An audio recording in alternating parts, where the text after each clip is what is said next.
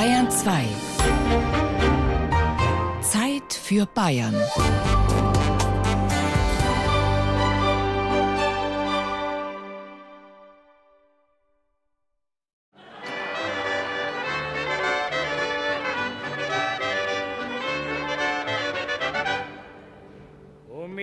Verwaltungsvereinfachung wird es halt auch so sein, dass drei Hausmeisterinnen lassen um fünf Ministerialräte stehen sein.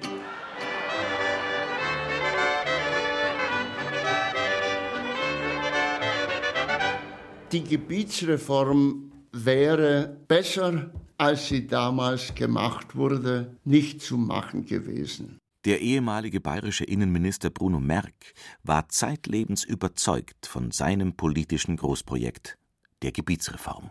Warum soll eine Gemeinde, wenn sie in der Lage ist, ihre Aufgaben zu erfüllen, aber nur 1500 Einwohner hat, nicht selbstständig bleiben können? CSU-Chef Franz Josef Strauß war damals der mächtigste Kritiker der bayerischen Gebietsreform. Durch die Gebietsreform hat man der Holledau das Herz rausgerissen.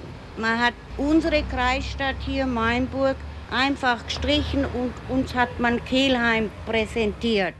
Eines der Bilder aus dieser Zeit zeigt einen jungen Mann mit Rudi Dutschke-Frisur vor der Staatskanzlei in München. Er pfeift durch die Finger. Über ihm das Transparent: Macht ihr Ingolstadt tot, wählen wir rot naturgemäß, wenn es um einen eigenen Arbeitsplatz geht, wenn es um die Gefahr geht, dass man künftig Pendler wird. Ich bin ja Ingolstädter und habe in Ingolstadt gearbeitet. Haben wir uns zusammengetan und gegen die eigene Partei und ihre Reformüberlegungen Front gemacht. Auch durch diese Demonstration in München. Der Jung-CSUler Horst Seehofer arbeitete in den 70er Jahren als Verwaltungswirt im Landratsamt Ingolstadt.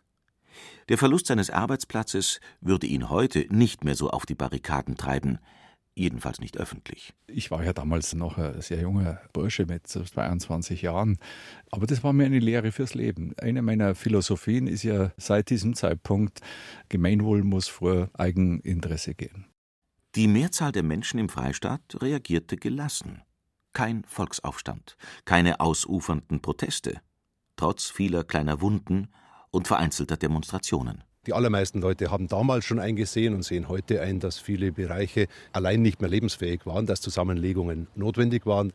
Es gibt einfach Dörfer, die können nicht miteinander und das ist nicht eine Frage einer Generation, das geht über viele Generationen, wo man sagt, da hätte man sensibler vorgehen können oder dass man rein bäuerlich ländliche Dörfer einer Stadt zugeschlagen hat, was auch nicht unbedingt notwendig gewesen wäre.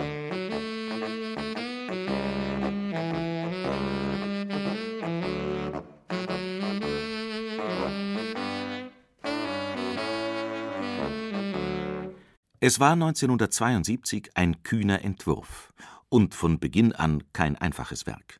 Die Neuordnung Bayerns war radikal. Von 143 Landkreisen blieb nur die Hälfte, nämlich 71 übrig. Die ehemals 7073 Gemeinden schrumpften um zwei Drittel auf 2053 zusammen. Die Medien waren voll von Berichten über drohende Zusammenlegungen und Auflösungen bestehender Gemeinden und Landkreise.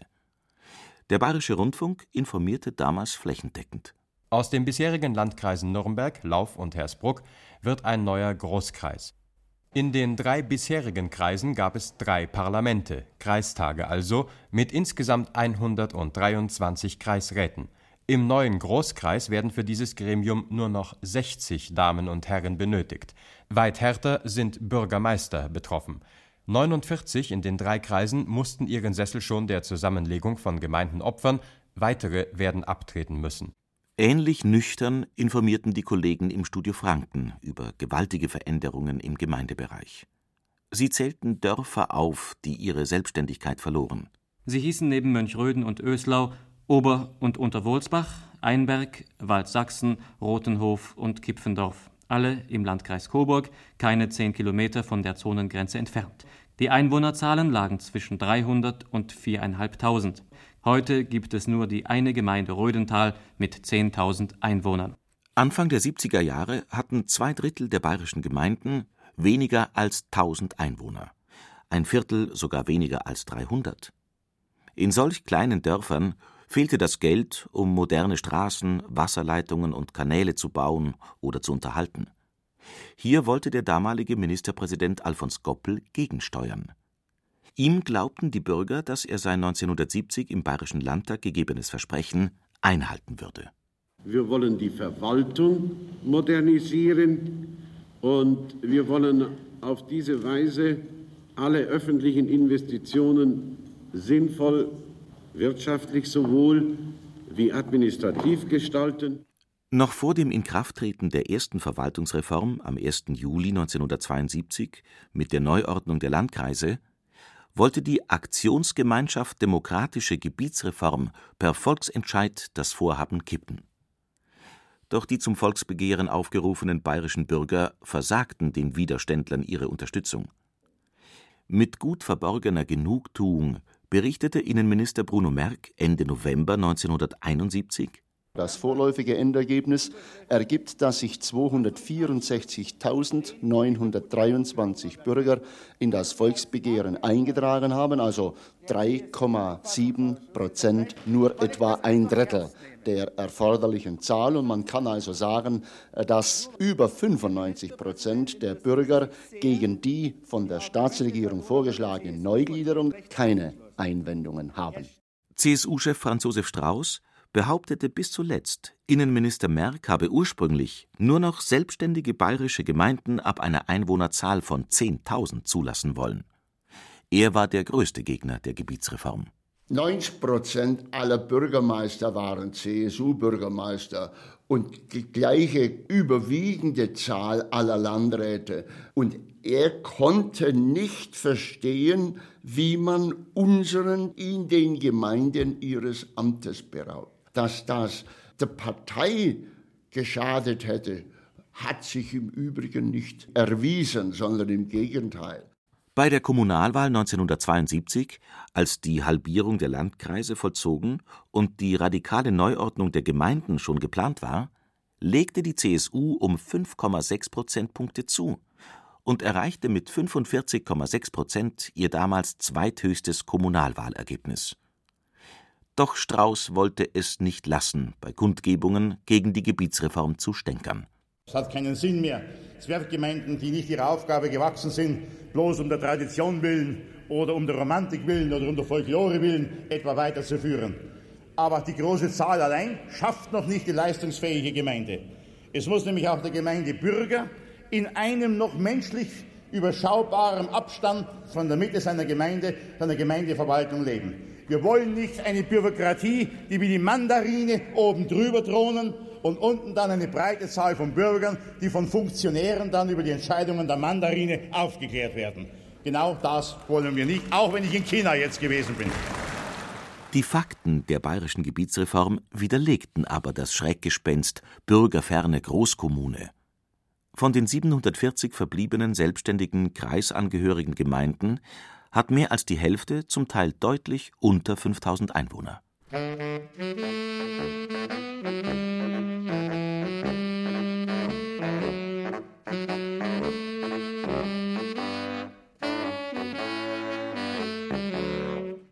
Zu den damaligen Rebellengemeinden gehörte Kötzding im Bayerischen Wald. Der ehemals niederbayerische Landkreis wurde nicht nur aufgelöst, sondern auch noch größtenteils der Oberpfalz, dem Landkreis Cham, zugeschlagen. Das war schon ein Aufruhr, halber der Volksaufstand. Ich kann mich noch gut erinnern, wir haben ja das Autokennzeichen Kötz gehabt und überall haben wir dann mit Plakaten Kötz muss bleiben und so weiter und Autokorsos haben wir gemacht und Bürgerversammlungen und so Art Streiks und so. Wir haben eine Versammlung gehabt, da war der damalige Minister Bruno Merck bei uns im Januel-Saal und den haben wir dann unter Protest verlassen, den Saal. Dann war er fast bloß mehr allein. Und so haben wir aber dann schon langsam gespannt, dass vom Staat aus da schon ein eiserner Wille da ist und dass wir eigentlich wenig Chancen haben, unseren Altlandkreis zu erhalten, weil er einfach mit 33.000 Einwohnern zu klein war. In Kötzting sind die alten Landkreiszeiten nur noch Geschichte. Ein bisschen Widerstandsfolklore vielleicht noch. Aber der frühere Bürgermeister Wolfgang Ludwig zieht eine positive Bilanz. Wir haben eigentlich keinen großen Unterschied gemerkt zwischen Niederbayern oder der Oberpfalz. Im Grunde sind wir in unserem Landstrich Weitler und uns fließt Blut von Weitler und die Einstellung haben wir Wir haben ja eine wunderbare Landschaft und sind wir glücklich, dass wir da leben dürfen. Und der bayerische Wald ist groß und da leben wir und da sind wir stolz drauf. Gut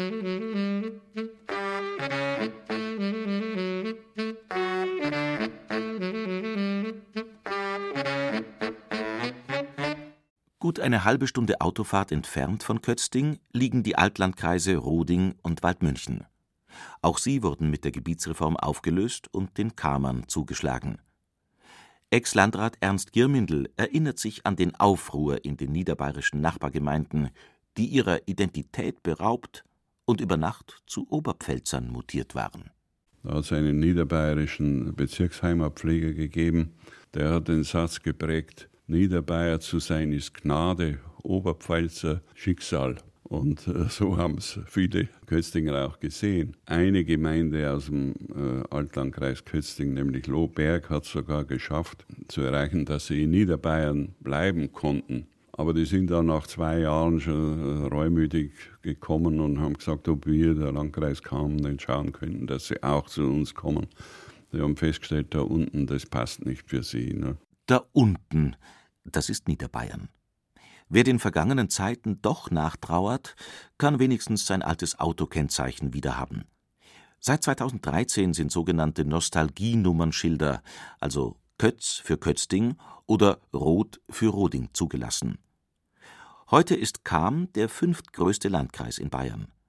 Aus dem früheren Fleckerlteppich im Grenzgebiet zu Tschechien hat sich eine starke Region entwickelt. Wenn ich daran denke, dass es ja früher noch Gemeinden gegeben hat mit knapp 100 Einwohnern und so, wo also der Bürgermeister mit dem Stempel in der Tasche auf dem Feld rumgelaufen ist und wenn dann der Bürger gekommen ist, dann hat er ihm halt auf ein Papier diesen Stempel da gedrückt und damit war alles erledigt. So geht es ja nicht mehr. Und das hat in der Zwischenzeit auch jeder eingesehen. Die Gemeinden sind viel leistungsfähiger geworden. Zum Wohl des Bürgers, kann man sagen.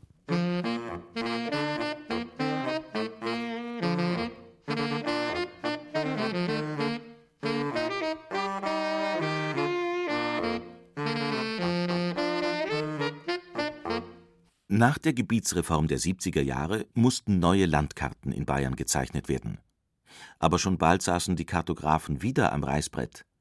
Denn nichts war so in Stein gemeißelt, wie es auf den ersten Blick schien. Das war mir auch klar, dass man nicht sofort in jedem Einzelfall die ideale Lösung getroffen haben konnte, sondern dass sich dann aus der Praxis erst ergibt, wie das dann tatsächlich in diesem oder jenem Gebiet so oder so funktioniert.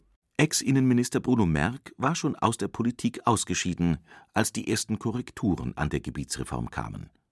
Von 1979 bis 2007 erließ der Bayerische Landtag insgesamt acht Veränderungsgesetze über die Neugliederung von Gemeinden. Der Nürnberger CSU-Abgeordnete Günter Beckstein war damals Berichterstatter im Landtag. Ich erinnere mich auch, dass eine Gemeinde, die war im Landkreis Garmisch-Partenkirchen, ich weiß jetzt nicht mehr, um welche es sich handelt, aber die war deutlich unter 1000 Einwohner. Und trotzdem habe auch ich mich massiv dafür eingesetzt, dass sie selbstständig bleiben kann, weil sie nämlich, ich glaube, 20 Kilometer entfernt vom Sitz der eigentlichen Gemeinde wäre. Und da war man flexibel und das war richtig. Die Versuche von aufgelösten Landkreisen wieder selbstständig zu werden, scheiterten dagegen alle. Wasserburg kämpfte lange vergeblich, die Zusammenlegung mit dem Landkreis Rosenheim rückgängig zu machen. Auch in Mittelfranken blieb es bei der Neuverteilung. Feuchtwangen trauert bis heute dem Landkreissitz nach oder Dinkelsbühl, die das nach Ansbach abgeben mussten. Und sie weisen darauf hin, dass der Landkreis Ansbach so groß geworden ist, dass er heute größer ist geografisch als das ganze Saarland. Man hätte da doch vielleicht kleinere Einheiten belassen können, aber das rückgängig zu machen wäre völlig falsch. Was den Landkreisen gänzlich verwehrt blieb, schafften bis 1988 immerhin vier Gemeinden. Horgau im Landkreis Augsburg, Rieden im Allgäu, Irlbach im Landkreis Straubing-Bogen und Edling bei Wasserburg am Inn erkämpften sich vor Gericht die Selbstständigkeit zurück. Der Horgauer Altbürgermeister Franz Fischer spricht vom Mut zur Freiheit. Man muss lernen, mit der Öffentlichkeit, mit der Presse umzugehen. Man muss lernen, Politiker gegen das Schienbein zu treten, aber das nicht abzuschlagen, weil man es vielleicht wieder braucht. Also die nötige Vorsicht. Und man muss lernen, sich selber so zu strukturieren, dass die Fakten allmählich so stark werden, dass niemand mehr was dagegen ausrichten kann.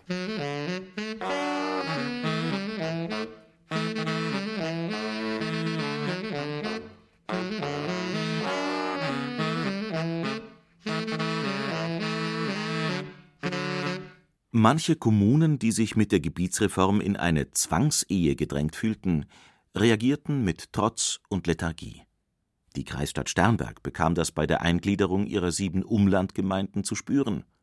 Hadorf, Hanfeld, Leutstetten, Percha, Perchting, Söcking und Wangen sahen sich zu bloßen Ortsteilen degradiert. Sie gingen zwar nicht vor Gericht, zogen sich aber aus der gemeinschaftlichen Verantwortung zurück. Der damalige Bürgermeister Heribert Thalmeier bekam das Desinteresse der Neu-Starnberger deutlich zu spüren.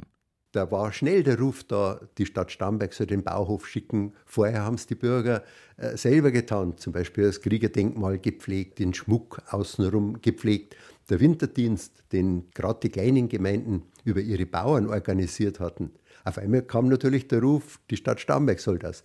Aber ich glaube, das ist überhaupt der Zug der Zeit gewesen, diese Dinge zu modernisieren, vorzuhalten.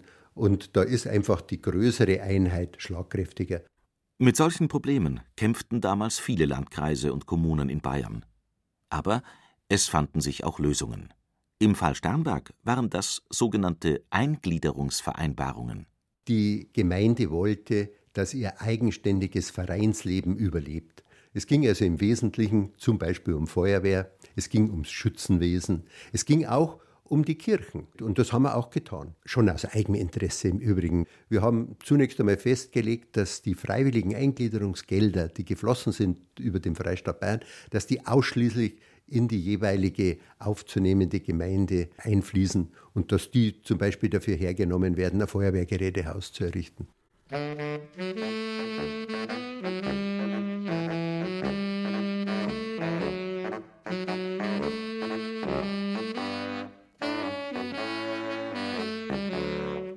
Die Neuordnung Bayerns veränderte nicht nur die Landkreisgrenzen, die Hälfte der ehemals 143 Landkreise wurde sogar ganz abgeschafft. Einer davon war der Landkreis Ingolstadt. Ex-Oberbürgermeister Peter Schnell erinnert sich noch gut an das Politikum. Das war äh, eine heiße Kartoffel. Hier in Ingolstadt kochte der Kreisvorstand der CSU Land denn äh, man war sich einig, dieser Landkreis um Ingolstadt herum, der darf nicht zerstört werden. Das ist eine heilige Kuh und das gab Aufruhr bis hin zum Ministerpräsidenten und auch gegen den Bischof von Eichstätt, der hier noch mit einbezogen wurde. Also es war eine turbulente Zeit. Peter Schnell war bei der Umsetzung der Gebietsreform zwar noch CSU-Landtagsabgeordneter, aber schon Kandidat für den Oberbürgermeistersessel der Stadt Ingolstadt. Er blieb dort das Stadtoberhaupt bis 2002. Die elf Eingemeindungen aus dem aufgelösten Landkreis Ingolstadt, von Dünzlau bis Zuchering, ließen das Stadtgebiet um das Sechsfache wachsen. Die umliegenden Orte kamen freiwillig zur Stadt und brachten Wohn- und Gewerbeflächen mit. Der 1972 zum Oberbürgermeister gewählte Schnell setzte durch, dass die Ortsteile über die neu geschaffenen Bezirksausschüsse mitregieren konnten ein kommunalpolitisches Modell, das es in Bayern sonst nur noch in München gibt. Alle anderen bayerischen Städte haben das abgelehnt. Wir haben hier eine Chance gesehen, die Bürgerverantwortung auch hier vor Ort noch zu stärken. Wir haben gleichzeitig auch die Fußballvereine, die alle zentralisiert werden sollten. Wir haben die Feuerwehr, die zentralisiert werden soll. Alles draußen wieder gestärkt und damit die örtlichen Gemeinschaften im Interesse der ganzen Stadt gefördert.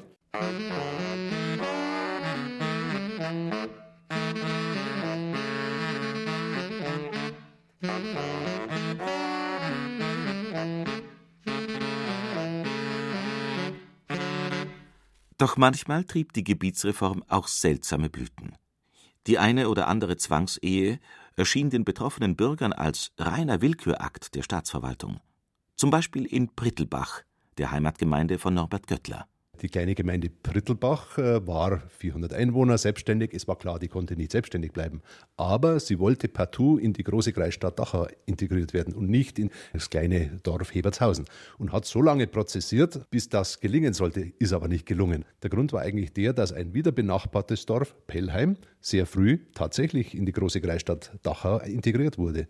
Und da hat man gesagt, wenn dieses Dorf Pellheim das schafft, dann wollen wir das auch schaffen. Beide sind ländlich, beide sind bäuerlich. Da sieht man schon, dass damals schon auch mit unterschiedlichen Maßstäben gemessen wurde, aus welchen Gründen auch immer, das kann ich nicht beurteilen. Prittelbach wurde also mit Hebertshausen verbandelt. Pech für die knapp 500 Bewohner, weil sie nun mit Kosten konfrontiert waren, die sie als Ortsteil von Dachau nicht oder nur in geringerem Umfang hätten leisten müssen. Die Wirtsleute Georg und Marianne Wallner sind sich über die Gründe sicher, warum aus der Liaison mit Dachau nichts werden konnte.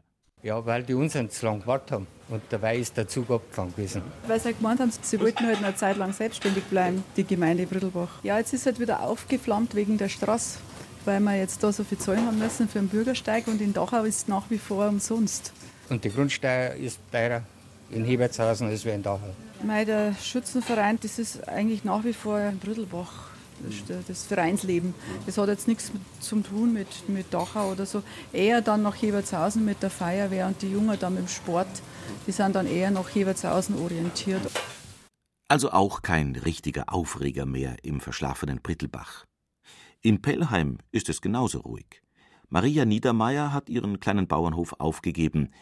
Sie hat die Eingemeindung in die zehn Kilometer entfernte Stadt Dachau nie als Problem gesehen. So sind wir nicht schlecht gefahren. Wir haben da die Straßen alles so schön gekriegt und die Gehweg alles perfekt und Kindergarten haben wir auch. Wir haben unser Dorffest und haben einen Gartlerball und rührt sich da schon immer was. Feuerwehr haben wir, ja, Schützenschießen und alles. Und Geschäft haben wir keins mehr da.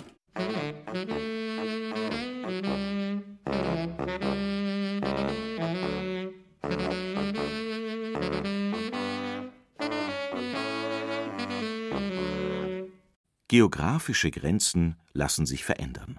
Das hat die wechselvolle Geschichte Bayerns immer wieder gezeigt. Weitaus schwieriger ist es, Sprachräume abzugrenzen. Die Übergänge von einem zum anderen Dialekt sind ohnehin fließend.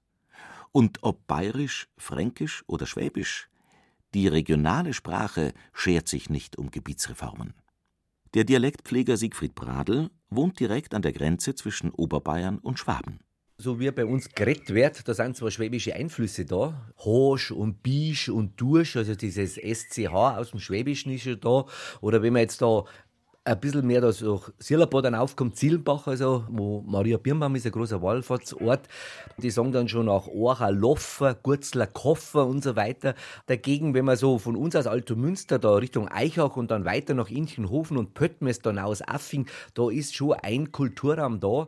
Regionale Zugehörigkeit hat eben was mit dem Herz und dem Bauch zu tun und nicht mit aus rationalen Erwägungen gezogenen Kreis- und Kommunalgrenzen. Auch wenn die mobile Gesellschaft und die Zugezogenen hier oft mehr verändern als jede Gebietsreform, erklärt auch Bezirksheimatpfleger Norbert Göttler. S-Bahn-Orte haben eine ganz bestimmte Soziologie entwickelt. Da kann man gar nicht mehr von Land sprechen, sondern von einer Stadt-Land-Übergangsform leider auch viele Schlaforte generiert. Das heißt, dort ziehen Leute zu, die eigentlich genau wissen, sie bleiben vielleicht bloß zwei, drei Jahre, vier Jahre, ziehen dann wieder weg. Was das für eine Folge für die sozialen Entwicklungen von Dörfern hat, auch für die kulturellen Vereine, Verbände, das kann man sich vorstellen. Viele kennen sich nicht mehr. Die Anonymität ist fast die wie in einer Großstadt. Das veränderte Bayern bestimmt mehr als die neu zugeschnittenen Landkreise. Wenn Ihnen dieser Podcast gefallen hat, dann gefällt Ihnen vielleicht auch Mythos Bayern, der Bayern 2 Podcast zur Landesausstellung 2018 mit Gerald Huber. Mythos Bayern finden Sie unter bayern2.de/slash podcast und überall, wo es Podcasts gibt.